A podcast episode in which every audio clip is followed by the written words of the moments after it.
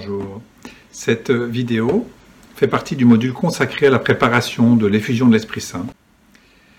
En nous appuyant sur ce que nous avons déjà entendu à l'école de prière charismatique de l'année dernière, à propos de la vie très concrète dans l'Esprit Saint, nous allons cette année nous préparer à recevoir l'effusion de l'Esprit Saint pour ceux qui le désirent.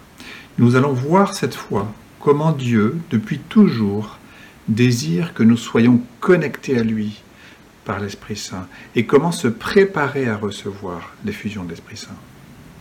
Et la prochaine fois, nous parlerons de ce qu'est l'effusion de l'Esprit Saint et en quoi celle-ci pourrait changer notre vie. Donc Dieu, depuis toujours, désire que nous soyons connectés à lui, habités par l'Esprit Saint. Malgré la chute et l'introduction du péché originel, Dieu n'a de cesse d'essayer de faire comprendre à l'homme que sans son aide, l'homme ne s'en sortira pas. Souvenons-nous dans l'Ancien Testament de l'histoire du peuple élu et de la ténacité d'amour que Dieu a pour l'homme. C'est ce qu'on appelle le plan du salut de Dieu pour l'homme. Oui, Dieu a toujours cherché à rester en contact avec l'homme, avec nous, de vouloir notre bonheur et que nous sachions combien il nous aime et qui se donne en personne par la venue de son Fils et par celle de son Esprit Saint. Le Seigneur n'a cessé de se manifester à travers Abraham et le sacrifice de son fils Isaac, à travers Moïse dans la, mer, euh, la traversée de la mer Rouge, les tables de la loi, David, euh, aux prophètes et tant d'autres jusqu'à la chute de Jérusalem. Oui, Dieu s'est servi de tous ces épisodes, et en particulier des prophètes, pour nous délivrer des messages d'amour et libérer son peuple. Et comme tout cela ne suffisait pas, eh bien, il nous a ensuite envoyé son propre Fils Jésus-Christ pour nous libérer de la mort et du péché. Alors, l'Ancien Testament, c'est aussi notre histoire. Le peuple d'Israël a la tête dure, mais le Seigneur renouvelle les signes. Ses promesses, son amour qui annonce la venue du Sauveur.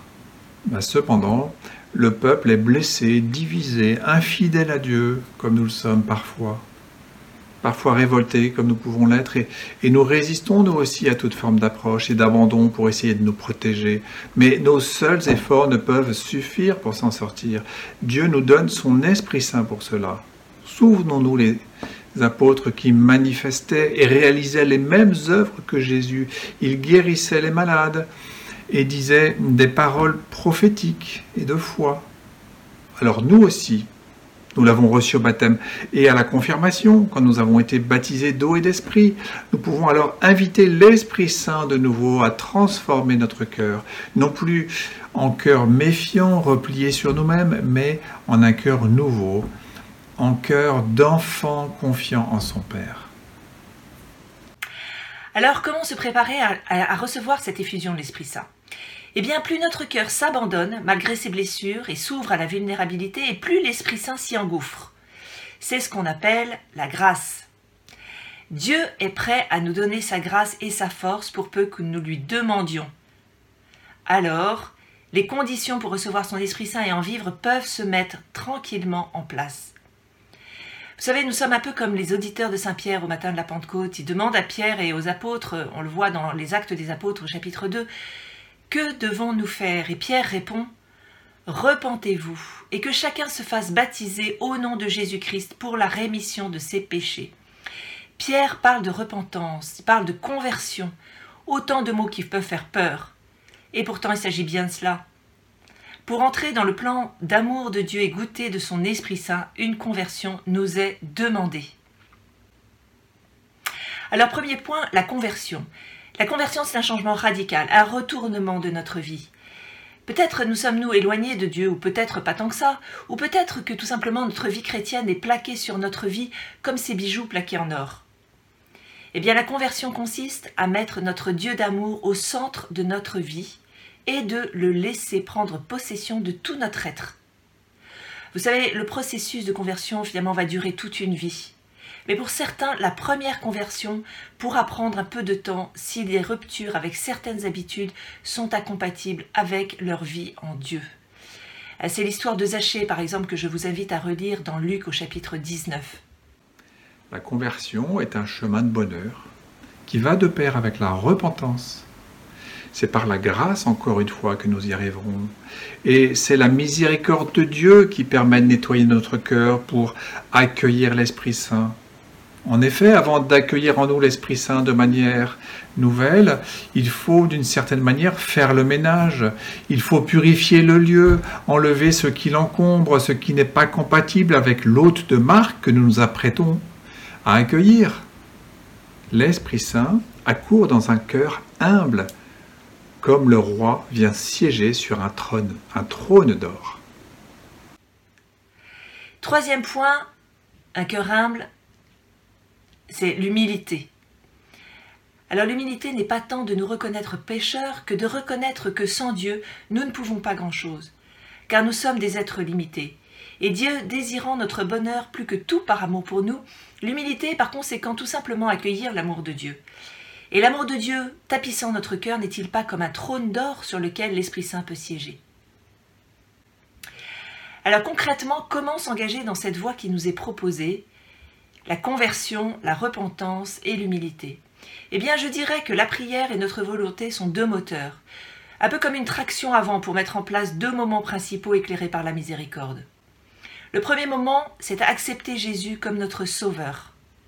Nous sommes aimés par un Père qui veut notre bonheur, un Père qui nous donne sa grâce et sa force, pour autant que nous lui demandions. Il nous demande que cela de nous secourir. Il a envoyé son Fils et l'Esprit Saint précisément pour cette raison.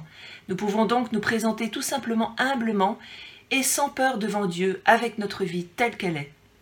Accepter Jésus comme Seigneur dans notre vie. C'est un peu comme signer au Seigneur un chèque en blanc. Évidemment, nous sommes tout tremblants. Quelle somme va-t-il écrire? Nous regardons avec crainte le montant qu'il a choisi. Ouf Il a écrit 100 euros. Ouf, il a été raisonnable. C'est une somme que nous pouvons offrir et nous vivons de notre mieux dans le don de nous-mêmes.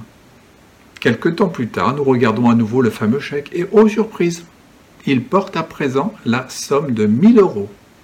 Mais tout compte fait, nous avons cheminé et nous sommes prêts à donner plus et nous continuons d'avancer. Plus tard encore, nous regardons à nouveau le chèque. Cette fois, nous lisons 10 000 euros. Mais encore une fois, nous avons cheminé et nous sommes prêts à donner plus.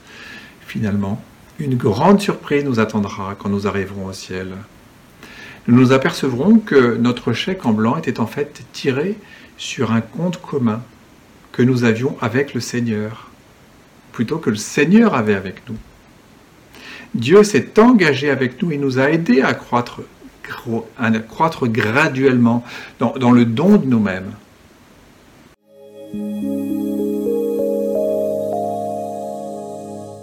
Chers amis, je vous propose deux petits exercices pour la prochaine fois.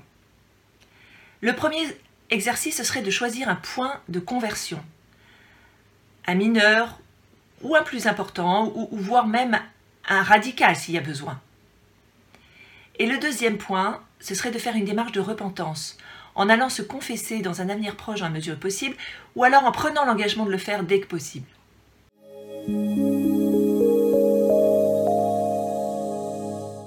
Seigneur Esprit Saint, merci pour ta présence fidèle.